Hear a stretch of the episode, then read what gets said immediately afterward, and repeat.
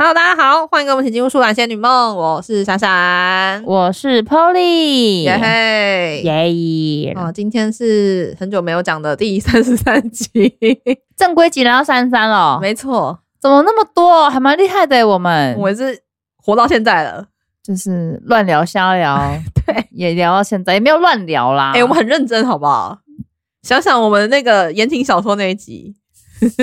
成为我们人生的里程碑。哎、欸，我们掏，哎、欸，我们都掏心掏肺，这没在 没在顾面子，跟大家讲这些有的没的、欸。我在剪的时候，真的是觉得迟到不行，我真的在顾自己哎、欸。听完之后，Polly 还很想钻地洞，我觉得比追星还迟，太好笑。哦，还好啦，反正大家听得开心最重要啦。感谢各位观众的捧场。对啊，对啊，感谢大家啦，对，对，对，让大家也回忆了一下当时的少女情怀。我们这一集要聊一集，要要来延续那个快乐的氛围。没错。然后，但是呢，快乐是什么呢？这一集就来聊一下，说，哎，那大家对于快乐的定义是什么？什么是快乐？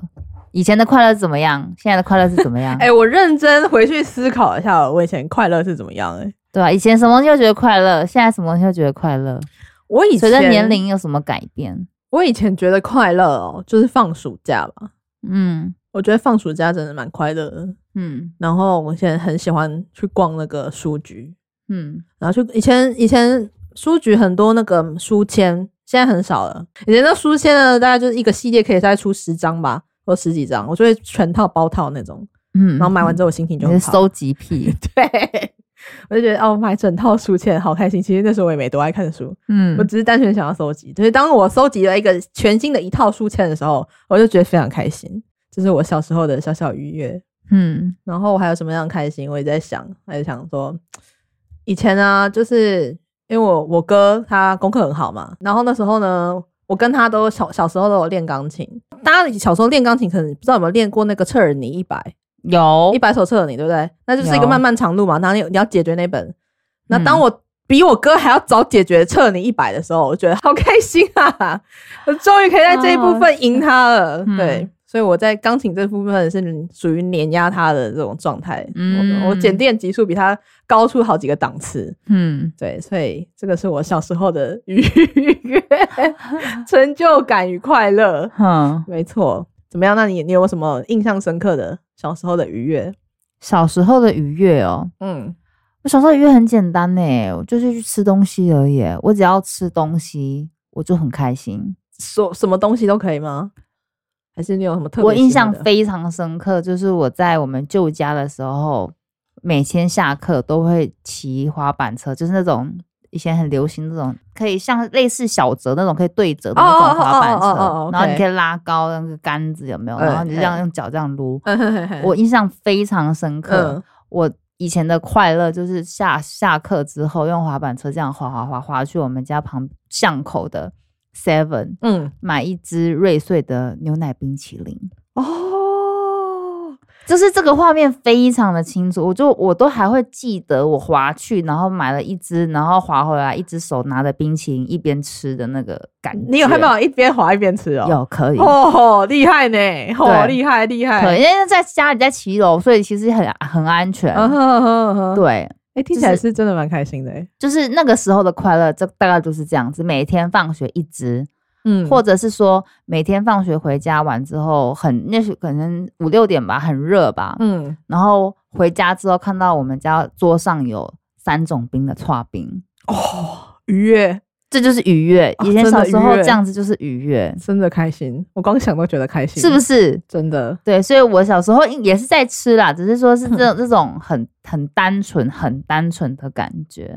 哦，我还然后东西也很简单，嗯，真的。然后我小，我现在想到我小时候以前，就是我们那时候还没有手机嘛，嗯，然后我那时候小学的时候要打电话，都只有家里的那个座机，嗯，然后就要就知道那个，好像还有那种分离式的那种可以离开的那种。嗯那你就要拿着那只，然后躲在棉被里面，然后打电话给同学，然后聊很久很久的天，这样子。就明明就是在学校里刚见完面，回家还是要聊一堆东西，也不知道到底在聊什么，但就是觉得很开心。高中的时候也这样啊？我们高中不是也这样吗？啊、我们高中的时候是传简讯比较多吧？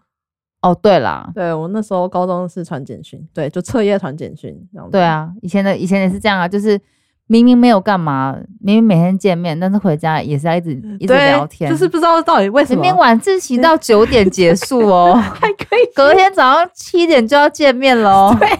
对，回家继续传讯息，到底有什么好？每日每夜要传到睡觉前。对，然后我们每封都要字字珠玑，我们都要算好那个字数。对，之前跟大家分享过。没错，没错，没错。哎，那个真的还蛮开心的哎。对啊，那也算是一种开心的，对，真的。看到讯息来，赶快点开秒回。对，还有还有开以前的开心，也还有另外一个，就现在想到这个，嗯，就是我们每次放学的时候，五点的时候开始讨论我们晚自习之前 晚餐要吃什么。哎，对，这也很开心。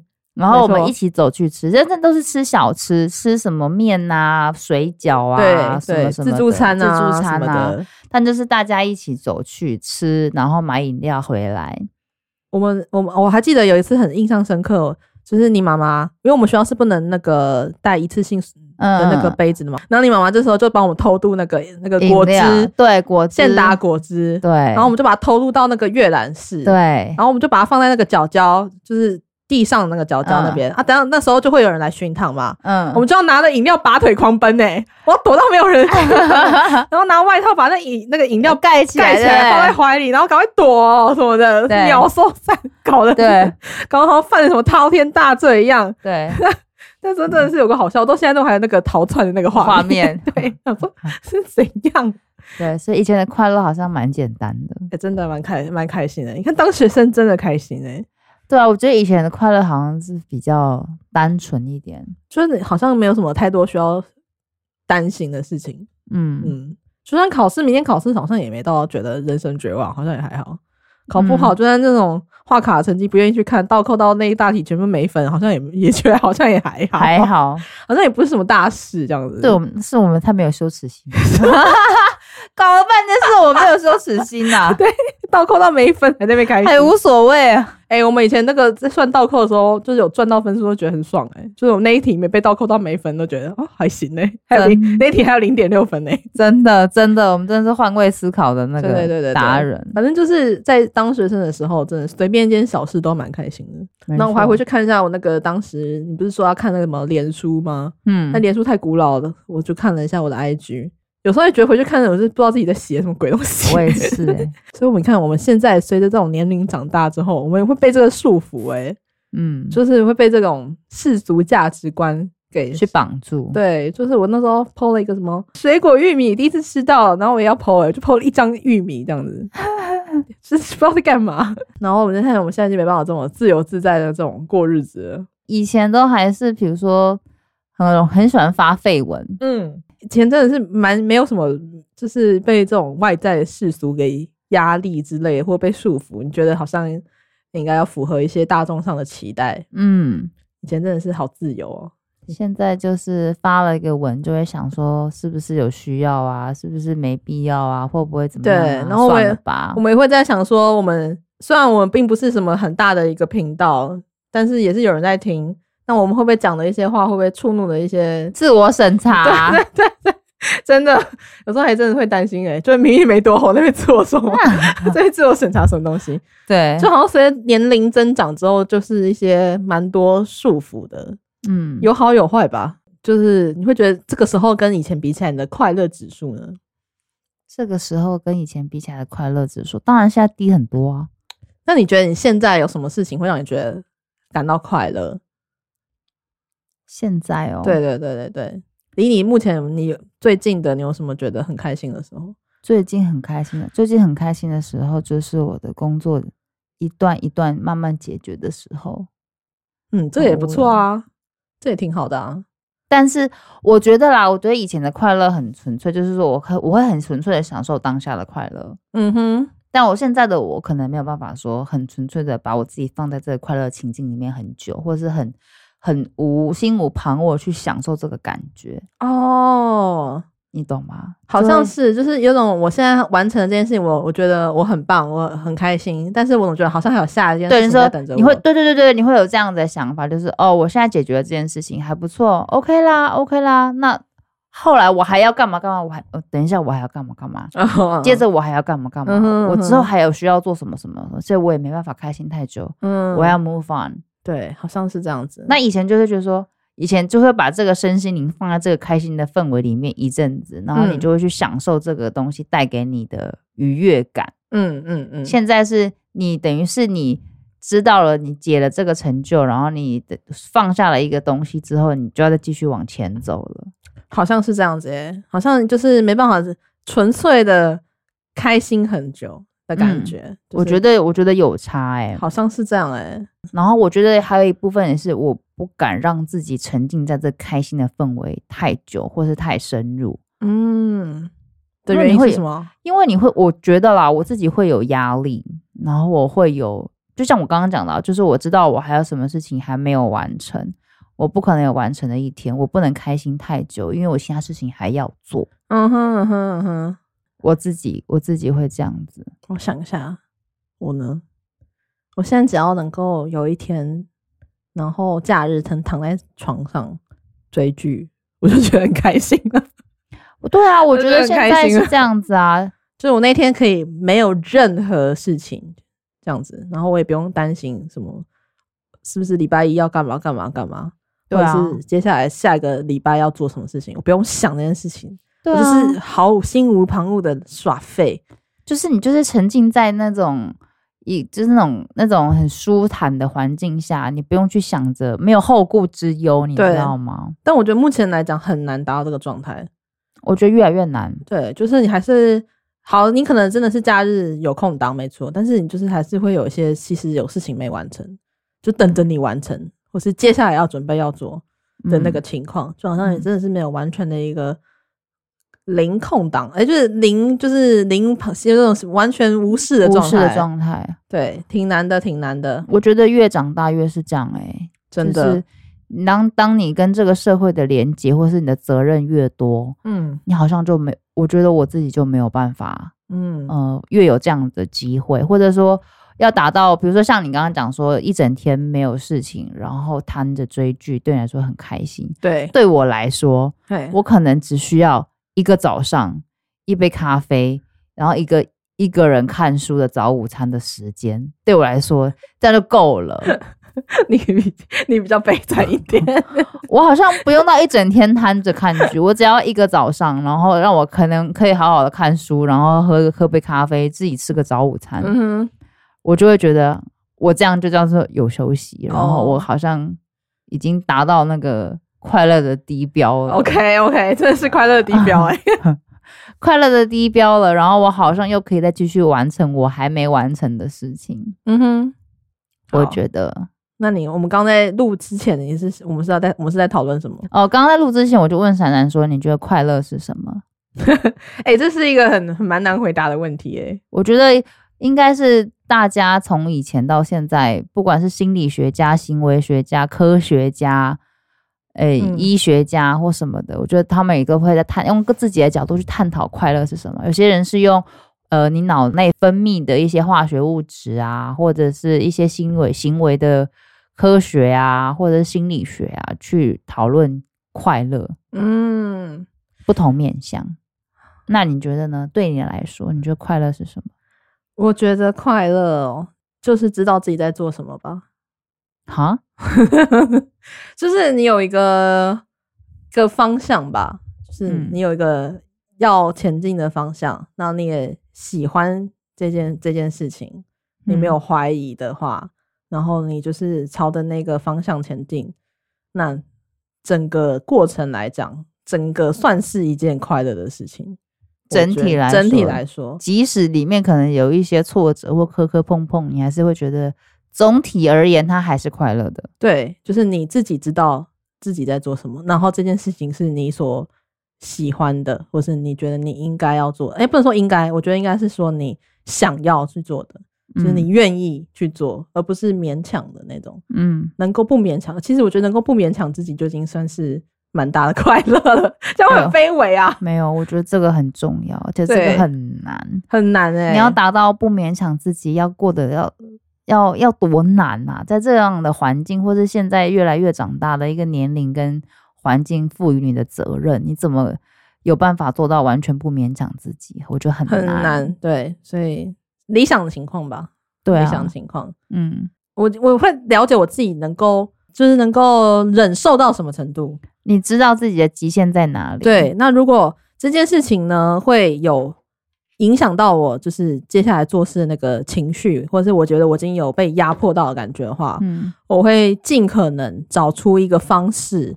去把这件事情可以就是不要让我自己感到这么压迫，会换一个可能时间上的安排要怎么去调整，或者是说我需要呃把什么事情交给别人去做，类似像这样子的，嗯，这样子重新调整那个状态，嗯，不然我会觉得我会很受不了那个情况啊。就烂草莓结论就是这样，不会啊，我觉得认知到自己的极限，然后让自己。处于一个能够接受自己、能够能够好好把事情做好的范围，我觉得这是一种，这也算是一种长大吧。可能吧，可能吧。那你觉得快乐是怎样？快乐哦，是的，我觉得快乐真的很难。就像刚刚讲的，不勉强，不勉强的算是顺心吧。我觉得过得顺心就是快乐，可是顺心真的很难，超难的，好不好？因为太多事情会跟其他人纠葛，没办法控制每一个人。对啊，很多东西也不是操之在己啊。没错，你就没办法控制每个人都按照你心里所想的方式在前进。对，很难。没错，所以当你认知到这件事情的时候，要怎么样变改变顺心的定义，我觉得很重要。嗯哼，就是变成说课题分离吧。我们开始要进入到比较深入的地方了，是不是？没有啊，就我觉得这个都是连带关系的啊。如果你没有办法课题分离的话，你怎么去组？就是怎么去设这个 boundary？没有这个界限的话，就像你讲的，你没有办法认知自己的极限啊。对，你没有办法认知自己极限，你永远压迫自己，你怎么开心？嗯，所以就是好吧，这是大家必须要练习的地方喽。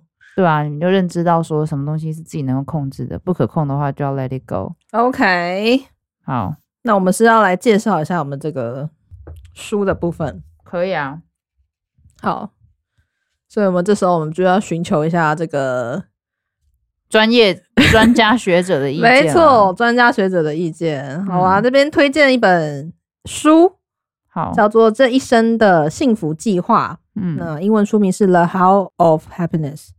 那这个作者呢，名字太难念了，讲中文翻译 叫做索尼亚·柳波莫斯基。到时候我会把他的名字写在我们的资讯栏上，如果大家想 Google 一下的话，这位学者他是一个在加州大学的正向心理学的一个权威，他的人生大概三十年都在研究 happiness。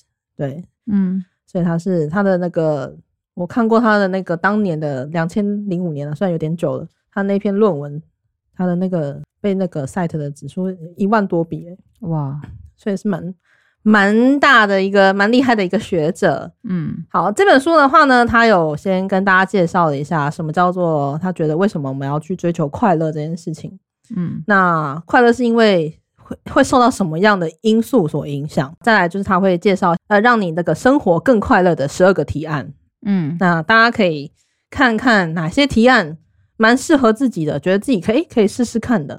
他是一个科学家，他说他并不是临床的那种心理咨询师，他并不是，他是做科，他是做就是做研究的，嗯，那所以他里面的会提到非常多，实际上他的做的这个研究的内容是什么，嗯，然后还有一些实际上的例子，所以你会觉得比较生活化一些，嗯，比较能够从一个比较连结啦，对，有点科学角度，但是不会比较科普啦，比较科普一点，没有到那种很艰深，让你觉得读不懂。嗯的情况，所以你就可以对照一下自己生活当中是不是有曾经发生过类似的，跟这个里面提到的一些人物有相关的故事，你可不可以对应进去？嗯，然后看有没有得到一些新的启发。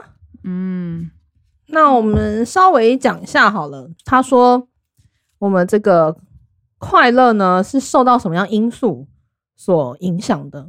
嗯，他就是把这个快乐的因素呢，你可以把它想象成它是一个一百分的考卷。嗯，那其中呢，第一大题就是你的基因，嗯、这个部分占了五十分，所以其实基因影响到你一出生快不快乐这件事情占了蛮高的比例。你如果是高分群，你可能在这个单元你可以拿到这一趴，你可以拿到四十八分，或者是那如果是比较低分群的，你可能是这一趴只能拿到二十几分，嗯、那你就可能是属于天生下来就是比较忧郁倾向的那一边。他是不容易感受到快乐吗？对，就是不容易开，然后容易焦虑，容易杞人忧天、担心这样子，嗯，比较不容易感到快乐，搞超环。对对对对对。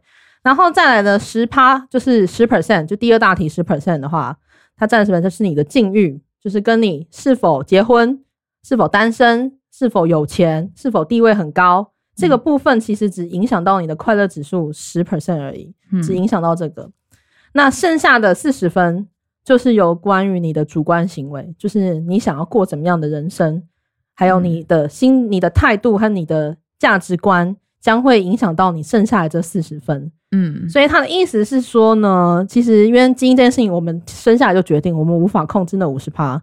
那境遇的十 percent，那我们就是没办法左右太多。就是不管你是否有钱不有钱，嗯、就像他有提到的例子，就是说以前年代，嗯，怎么就是生活的情况一定没有我们现在好嘛。嗯，但是过去的快乐指数跟现在的快乐指数确实没有什么差异的。嗯，也就是说你的生活品质或生活水准。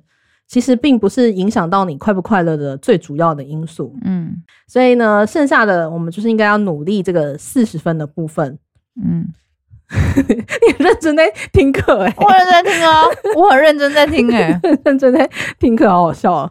好，所以呢，它这里面呢提供了十二个方案呢，就是可以让大家去试图可以提升一下这个剩下这个四十 percent 的地方，嗯哼，好，那我们来稍微介绍一下这个十二个方案好了。好，看大家有没有什么那个共鸣的地方。好，快乐行动第一个的话呢是表达感恩。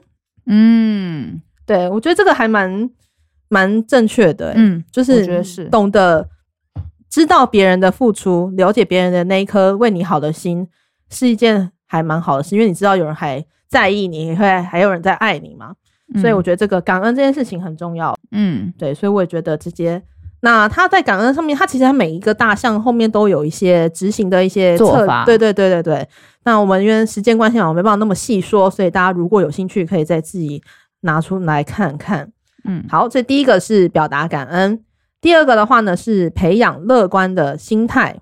嗯，他有提到一个，嗯，就是培养乐观的心态的话呢，就是嗯、呃，你可以想一下，就是什么样的是最好的自己。嗯。就是他说，你可以想到说，你接下来的话，你想要过怎么样的生活？你想要成为什么样子的人？嗯、那他说，你如果你可以在这个你在这个想的这个过程当中呢，你就可以了解你自己真正喜欢的是什么，然后你自己觉得你自己的优先顺序，就是你可能会可能会觉得说，哎、欸，我想要家庭对我来讲是重要的，或者说哦，我的事业对我来讲是重要的。你想要变成怎么样的人的过程当中，你可以了解说你自己喜欢的。你自己心里觉得重要的优先顺序，priority 是什么？对，然后还有你的情绪如何，还有你的动机是什么？那就是你自己，就是你到底心里真正在想什么啦？就是认识自己。对对对对对，那就会给你，你就会更明确的了解自己想要是什么，嗯、然后呢，就可以知道你之后要怎么样的前进方向。嗯，还有，然后再来第三个快乐行动的话呢，就是避免想太多跟与社会比较。我认真觉得这东西应该推荐给家长啦。嗯，不要再跟社会比较了，好不好？OK，真的，对，所以不要想太多，也是，就是把你自己该做的事情先做好，把你觉得你你能完成的部分掌握好，剩下的就是课题分离。没错，没错，没错。嗯，然后当然社会比较，就是大家目前为止都是如此嘛。就我们刚刚说的，我们在 PO IG 的时候，我们一开始在思考说，我们 PO 这个会不会到底有没有人要看，嗯、会不会有人在意，或者是讲一些废话的时候，会不会有人觉得怎样？对。嗯所以这就是避免跟社会比较，但是现在很难吧？IG 这种，这种社群媒体这么发达，对啊，花花世界真的是很难呐、啊。嗯、所以大家也是努力努力啊。嗯，好，再来的话呢，嗯、是有关于人际关系的快乐行动。第四个是行善，但是他的行善呢，他是希望是不带目的性的，不要带目的性，就是他没有觉得说这件事情是有多大，有可能是说，嗯，简单举个例子，就是你可能发现你在停车，然后你准备要离开了。你后面发现后面有人在等着，想要你这个停车位，嗯，那你可能就不要在那边卡太久，就赶快离开吧。嗯，就是一个体谅别人，不要一直处在那个路上，他也很尴尬，也很麻烦。嗯，所以就是就类似像这样啦，嗯，小事情，嗯，不是说哦，你一定要去什么捐一笔钱呐、啊，或者是说哦，你一定要去当志工啊，什么什么的，嗯、等于是举手之劳。对，类似像这样子的，就是你去多体谅别人一些，在不勉强自己的情况之下。去能够试出你的一些善意，嗯、比较类似像这样的感觉，并不是说哦多大的善意之类的善举。对对对对对。嗯，然后再来的话呢，下一个的快乐行动五的话，就是培养人际关系。培养人际关系，其实我觉得这个都蛮类似的，就这两个都是属于就是你要对别人友善，保持一个善良的心跟友善的心。嗯，好，再来下一个。好，下一个的话呢，这个部分是有关于压力、艰难还有创伤的因应之道。嗯，快乐行动六是这个发展因应策略。发展因应策略的话呢，它比较像是你要聚焦在你的问题上面。压力源的因应策略，对对对，不要自己去节外生枝，想太多，就也像刚刚我们提到，不要想太多。嗯、你要先确定好你的问题到底是什么，嗯、先思考你的你到底困扰你的问题是什么东西。嗯，对，这个是这一点，他也是讲了很多，还有有关创伤症候的一些复原方式。嗯，那大家也是有需要的话，可以来看一下。那再来第七个的话呢，是学习宽恕。嗯、其实这一点啊，我。那时候我们在学校上课的时候，我是报告学习宽恕的，嗯，但是这个点其实我自己一直迟迟无法突破，就是有关于学习宽恕的部分，我觉得蛮难的。我觉得难呢、欸，对，所以我觉得不是说这里面的每一个行为你都要去做，就是挑你自己觉得你心你觉得适合你自己，没错，也是要挑自己觉得舒服，对对对，然后有办法做得到的。或者说短期之内慢慢来，一步一步来的，像刚刚讲的 priority 啊，你觉得什么东西对你比较紧张、紧急，或是你哪一个东西对你最需要，你就先做那个。对，或者说对你来讲，哎、嗯欸，这件事情还蛮容易的啊，可以融入到你日常生活啊。那这种才是你的优先级。对，对，没错。所以那时候我在报告学习宽恕的时候，其实我个人是完全不能理解的，没有共鸣就对。对对对对对。然后再来的话呢，是活在当下。嗯，活在当下的话呢，第一个的话，心就是他提到的，就是整个来讲是心快乐行动第八个是增加心流体验。心流好像最近还蛮常人在提的，什么 flow 这样子，它指的意思就是指说，当你在做一件事情的时候，你如果很专心，你很投入的时候，你会进入到一个心流的一个阶段，就是这时候外在对你的一些影响，声音啊，或是有人在旁边干嘛，你都可以完全无视，你就可以。在心无旁骛的感觉，对，就是你会进入到一个很高效的情况。嗯，那他们有人说，在就是在运动员在进入心流阶段的时候，他们好像可以看到慢动作，就是对对手的动作，好像在你的视视线当中，你很，你可以让他变成好像在慢动作，你好像可以看到他接下来想要干嘛，你可以去预测那种感觉。他们说，在如果运动员进入到心流阶段的时候，有办法达到这个情况，不是不是怪力乱神啊，真的是这样子，嗯。嗯嗯，就是是指说你当你进入到一个很认真投入，全心身心投入那个情况的时候，你就会进入到一个心流状态。嗯、那这时候你的你的这个身体能力啊，会达到巅峰，还有你感觉会特别敏锐。嗯，也就是说你这时候会进入到一个很高效的阶段。嗯，然后当你就觉得这件事情就是在你的掌控之中，你就会有这种自信感。嗯，那结束之后，你就会觉得说，哦，好棒，我真的是厉害，这样子就会进入到一个很满足，对于自我自我成就，对自我肯定的一个阶段。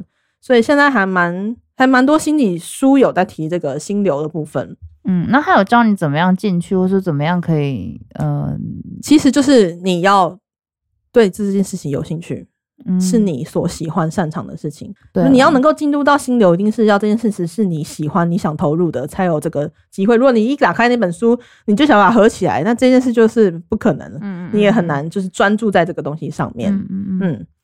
好，心流有一本书叫《心流》，也可以，如果有兴趣的话，可以去看。嗯，好，然后再来下一个，这个快乐行动九就是品味生活乐趣。好，品味生活乐趣的话呢，其实就是感受到生活当中的一点小事情，嗯，的那些小小确幸。对，其实我后来，我昨天就是赶快恶补一下 的时候，我也想说，其实我们在做这个 podcast，我觉得就有点像是在品味生活的感觉，嗯嗯，就是。嗯，我觉得我也会做一些我以前其实不会做的事情，比如说看书啦。嗯、对，没错，就是学习一些新东西啊，到处看看啊，嗯、然后会比较认真的去思考自己曾经过往的生活，或者现在的生活，或是我们生活当中的一些小事情。嗯、对，就我们会把哎、欸，可以把它抓出来。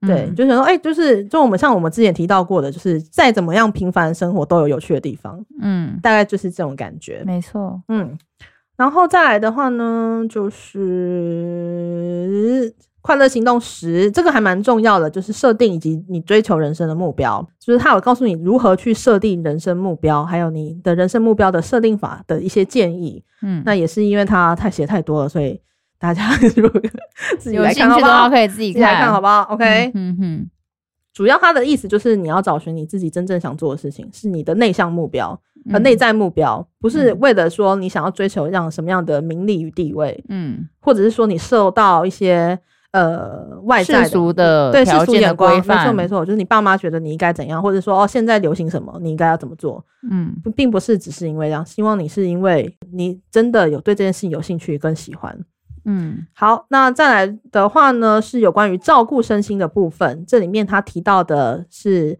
快乐行动十一是宗教的信仰，宗教跟培养灵性。嗯，宗教的话呢，那我觉得这个就是大家自己见仁见智，对，见仁见智。那培养灵性，大家就是类似像说你打坐啊，或者是内观冥想，对对对对对对对对，类似像这样。如果你有每天有点时间，就是可以花个五分钟，睡前可以就是进入一个冥想阶段。但你不做也可以啦，就是你自己个人选择。嗯，哎，最后一个就是照顾身体了。快乐行动十二就是照顾身体。嗯，那照顾身体就顾名思义的，你要量力而为，就是、嗯、呃生理上有生理上的极限，所以你也是要注意这个极限。嗯，OK，这大整个来讲，整个十二个快乐行动大概就是这样的类型，所以有很多种，就是有关于人跟人之间的，有关于你自己的未来的追求，还有关于你的内心的部分。就不同面向啊，大家可以如果有兴趣的话，可以买这本书来看看，或者是去图书馆借来看看。嗯，怎么样？你听完之后有兴趣吗？有兴趣。这本书我有兴趣。那小小再讲一下另外一本书好了，我不会多讲哦、就是另外一本书叫做《不快乐也没有关系》，是一本一个德国的书翻译而来的。我觉得这本书还还它是讲的比较。不是那么有以科学的角度来看，因为他本身是一个心理学呃咨询师，这个作家是一个咨询师，嗯，所以他会以他的自身经验来跟大家讲一下，嗯，他这本书虽然讲说说，刚刚我们在讲这一生幸福计划是叫你去追求快乐，这本书是说你不要去追求快乐，但是虽然他们这样讲好像是两个不同样的方向，但其实我觉得他们在说一件事情，就是说。嗯，他的就是我现在讲不快乐也没关系的这本书，他其实是意思是说，有些事情就是不管你的你的工作怎样，你的伴侣如何，或者是你的就是长相如何，这些都不是你追求快乐的原因。原因对，所以其实他们两个在讲同样一件事情，就是叫你还是要追求自我的这个你的内心目标才是最重要的地方。嗯，那他这边的话呢，前面有几个就是。呃，跟你说通往快乐的歧路，就是你走做这件事情就很容易不快乐。嗯，哎、欸，其实你刚刚有提到一个、欸，哎，什么？就是你有讲他其中第一个提到的话，就是你不要去现制造问题。嗯，就是你刚刚不是说我们很容易进入一个状况，想说哦，我现在开心了，但我就开始想到下一个问题。他说，因为就是来自于我们的基因问题，就是因为我们人类就是我们敏感度没有像一般的动物这么好嘛。所以，我们就很容易会制造自己问题，为了让自己可以呃居安思危。嗯，所以就是有点像是写在我们基因里的情况啦。所以大家都会有这个，嗯、人类就会有这个问题在。嗯，那他就是说，你要怎么样去能够脱离这个情况，或是弱化这对对对对对，你要去了解你焦虑的真正原因，而不是去制造一堆问题让自己更焦虑。嗯，所以第一个歧路就是这个制造问题。对，然后后来就还有谈论工作，还有。有没有结婚？有没有小孩？就是我们一天到晚都会被问到的问题。嗯、所以看来德国人也是非常，也是会被这个问题。啊。然后再来，他提到的第四个也是在讲有关于身体的部分，就是长相啊。嗯、我们到底为什么要要追求怎么样的？怎么叫做美丽？嗯、那这些美丽真的能够带给你快乐吗？这样子。嗯。那这是他里面先提到了几个会通往快乐的歧路，就是不要走这条路啦。嗯、然后后面的话呢，就是也是一样，跟你讲一下如何要去。类似像刚刚提到的，就是制定你的目标，嗯，生活目标这样子。嗯、那他的他提到的说，追求这个目标呢，是要有一个价值，就是你想要成为什么样的人，而不是说，哦，我今天要成为一个年收百万的一个这种。他的目标并不是这样子，嗯，他比较是一种价值观的一个呃方向层面，对价值层面的。嘿，嘿，这本书大概提的是这些。对，我觉得也还不错看啦。但是就是它的翻译有时候没那么顺畅，你可能要多看几次你才看得懂他在写啥。嗯，嘿，大概是这样啦。这就是我们从这个书本上面获得一些有关于如何能够更快乐的一些方式。嗯，我觉得总总归啦，就是听两本书跟自己我们刚刚讨论的，他们的回归还是回归自我的本质吧。嗯，不管不管怎么样啦，没错，就是说你要快乐总总是。前提是你要先了解自己，对，就是你到底是想要怎样，你到底想，你到底想怎样？那、啊、你不开心原因到底是因为什么？对，就是总归就是你不断要去问自己，不断去跟自己对话，对，跟自己相处，跟自己对话，是是是是，然后才有可能知道自己不喜欢什么，才有可能知道自己可能喜欢什么，嗯，去尝试了一些什么，那获得的感想又是什么？对，对对，慢慢的去找。那找的过程中可能会带给你快乐，也会带给你挫折。嗯嗯嗯。但是这就是通往快乐的路上一定会遇到的事情。对对对对对对。所以我觉得这两本书，或者说我们的生活经验，其实也都会在告诉我们说，认识自己是一件非常重要的事情。哦，对，他其实就是在不快乐也没关系这本书里面，其实提到一个很大的点，就是说。